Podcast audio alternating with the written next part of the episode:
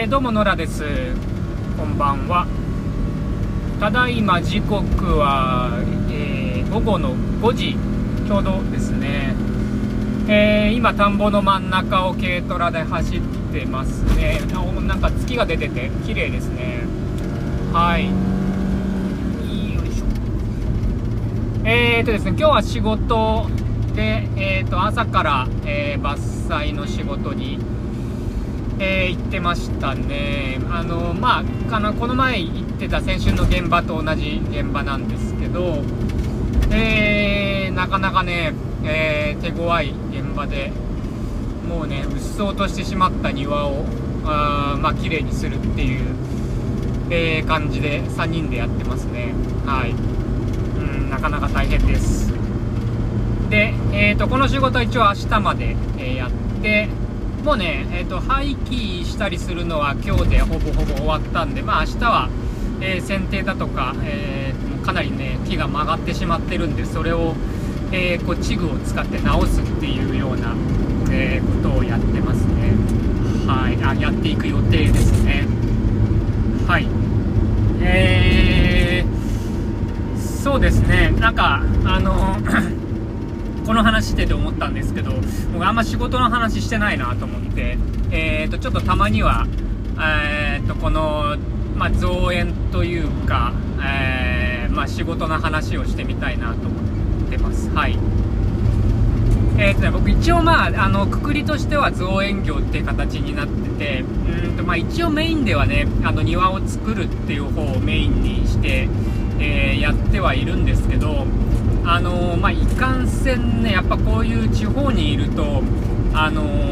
まあ、庭もすでに作った庭をなんとかしてくれっていう話の方が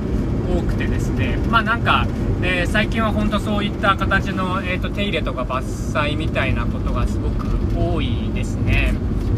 うんまあ、特にね、この春先とか、えーと秋口っていうのはそういう仕事非常に多いんで、えー、まあ本当もうこの今がちょうど佳境っていう感じですね。まあ、これが終わるともうほとんどあの伐採系の仕事はなくなるとは思うんですけどはい、えー、ですね。まあ、冬の仕事どうするかっていうのがありますね。うん。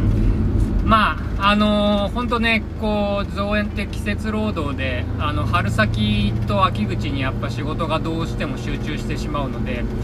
えー、まあ、夏場もね、あんまりその積極的に植えたりはできない、まあ、できないことはないんですけど、ああんまりしないので、えー、まあ、夏と冬が少し、え、活動としては薄くなってしまうんで、ま、ここをどうするかなっていうのが一つの課題ですかね。まあ、逆にその春と秋に仕事が集中してしまうので、まこれを、えどうやってこうしなべていくかみたいなところもまあ課題っちゃ課題なんですけど、まあ、仕事がないっていうよりはまあいいかなっていう感じですかね。はい。でまあ結構ねそのえーと、造園に絡んだところで冬の仕事ってなかなか、うん、ないので、まあ、その例えばインドアのグリーンとかなんかちょっと別のあの方向でえー、仕事をしていくっていうこととこう絡ませていくのが大事かなとは思ってはいるんですけれど、うん、なかなかね、えー、そこをどうやってコントロールするのかっていうのは、えー、難しいなと思ってます。うんまあ、やっぱりねどうしてもその、えー、っとこう何て言うんですかね労務費たいな形で活動した分で、えーと、費用費用をいただくっていうのだとどうしてもその自分の時間がかかってしまうので、うん、もう少しね販売系のところとか、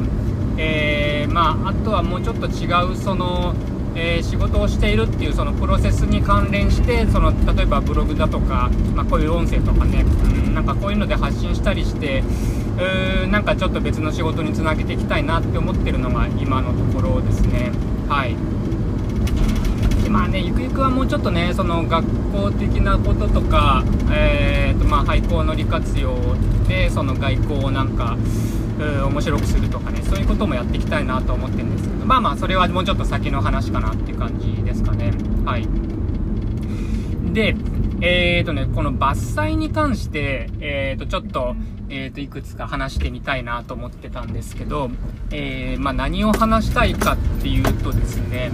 あの、まあ、例えばね、今日行ってた現場なんかもですね、こう、いわゆる、あの、もう庭じまいみたいな感じの仕事なんですよね。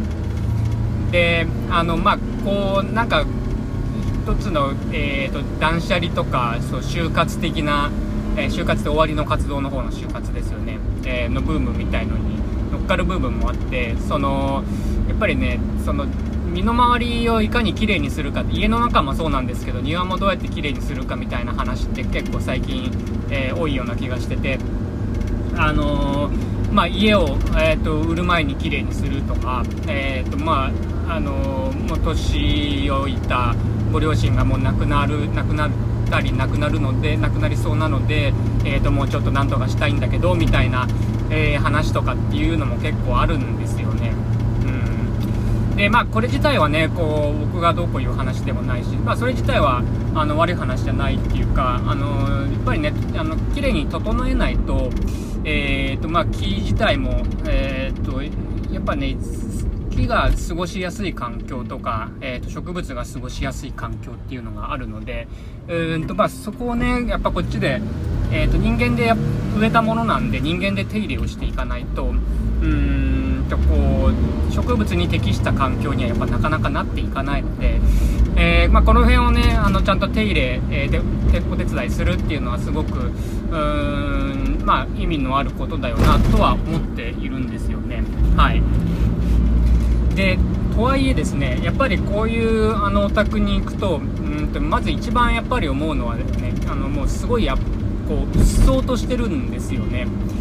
でうっそうとしててで特にねこう30年40年前ってあのー、こう結構ね植物を植えるのがこうブームになったような、えーと、時期があったみたいであのー、例えばねえっ、ー、ともう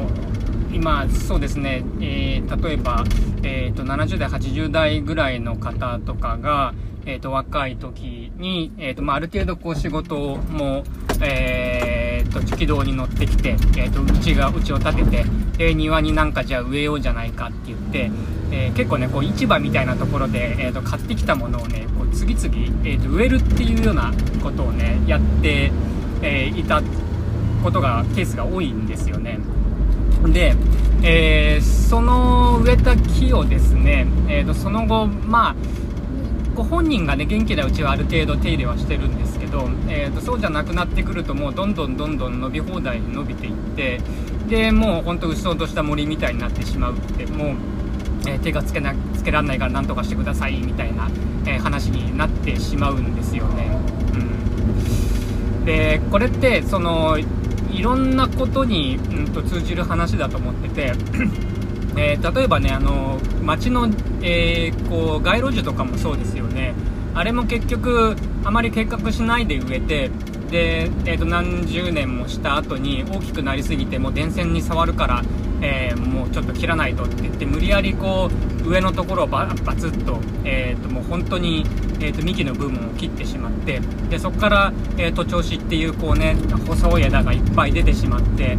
えー、まあ、木もね当然切られればそこは傷口なんでそこを塞ごうとして、あの、こう枝をたくさん伸ばしてしまって、え、もうどんどん不格好ってしまうって一体何のために木植えたんだろうみたいな、うん、ケースってすごい多いような気がするんですよね。でこれはあの両方に言えるのはその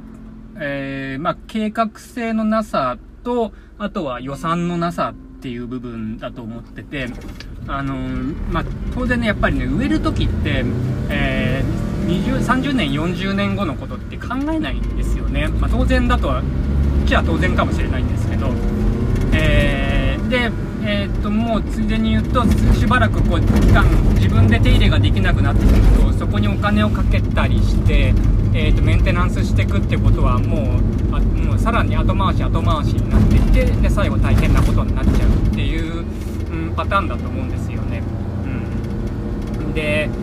これがねやっぱりその庭とか、えー、と街の景観を悪くしてしまう一つの要因になってしまうのでうんまあ、やっぱりねその植える時に計画的にするっていうこととある程度こう、えー、計画的な予算を組んでいくっていうことをね考えて、えー、庭にも考えていくっていうことは必要なんだろうなって思う感じですね。はいそんな感じです。ではでは。